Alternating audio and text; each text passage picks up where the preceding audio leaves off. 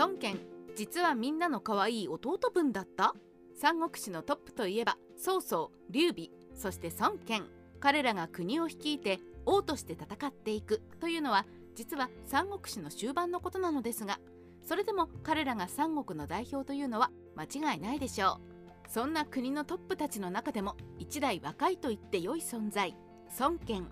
彼は孫家では可愛い弟分だった？というのが今回のテーマですが同時に彼がどうして晩年にいろいろと問題行動を起こしてしまったかも一緒に考察していきましょう。若くして孫家を継いだ若者孫権は創生してしまった父と兄の後を継ぎ19歳という若さで孫家の当主となりますこの時に孫権を支えたのは孫作のさらに言うならば孫権の頃からの部下たちです。彼らがいたからこそ孫権がやってこれたというのは決して言い過ぎではないでしょう。そして彼らにとっても孫権は2人の後を継いで孫家のこれからを担うべき人物。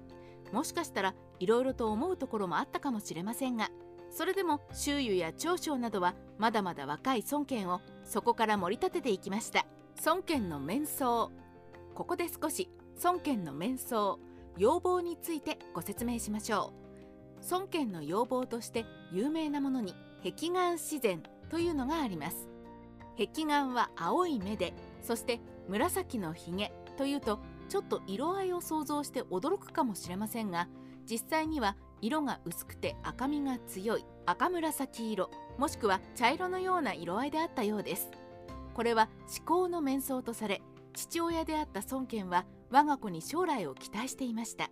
それだけに志半ばで命を落としたのは家族にとっても家臣にとっても孫権自身も無念であったでしょう。石壁の戦いについてそんな孫権のそして孫作の後を継いだ孫権はいきなり曹操という巨大な敵に直面せざるを得なくなります。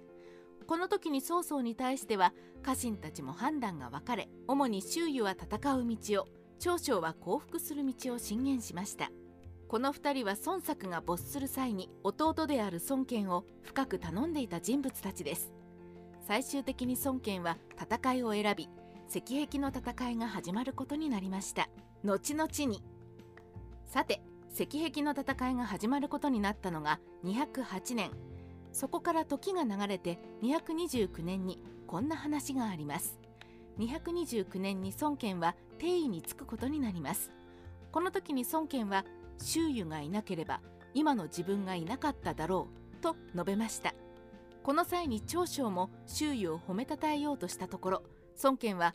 もしあの時に長江の言うことを聞いていたら今の私は小じだっただろうなと言って少々を恥入りさせたと言います。個人的にはこの逸話孫権意地悪だなと思わずにはいられません。孫権の存在石壁の戦い時点で勝てるかどうかなどは誰にも分かりませんからあの時点で周囲たちの言い分はあくまで孫権のではなく孫家の。言ってしまえば乱世に名を立てようとした孫権のそして孫作の意思を継いでほしいという感情があってこそだと思います。対して長将らの幸福意見はあくまで孫権の身を思ってのことでしょう。曹操のもとで生きながらえることは決して悪い判断ではなかったでしょうから。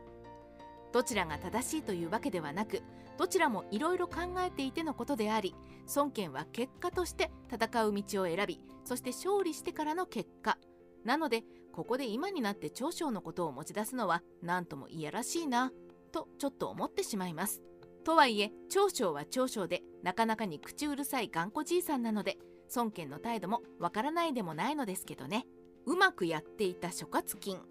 その一方でうまく孫権の相手をしたのが諸葛金です。諸葛金はよく孫権を諌める立場でしたが彼の諌め方は比較的穏やかで悪く言うとやや対応が甘いところがあります。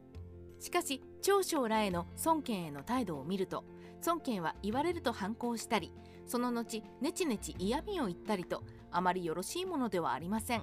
そう考えると穏やかに甘やかしてくれる。それでもしっかりやらなきゃいけないところはさせる。諸葛金は孫権にとって居心地が良い相手だったのかな？なんて思っています。失ってから。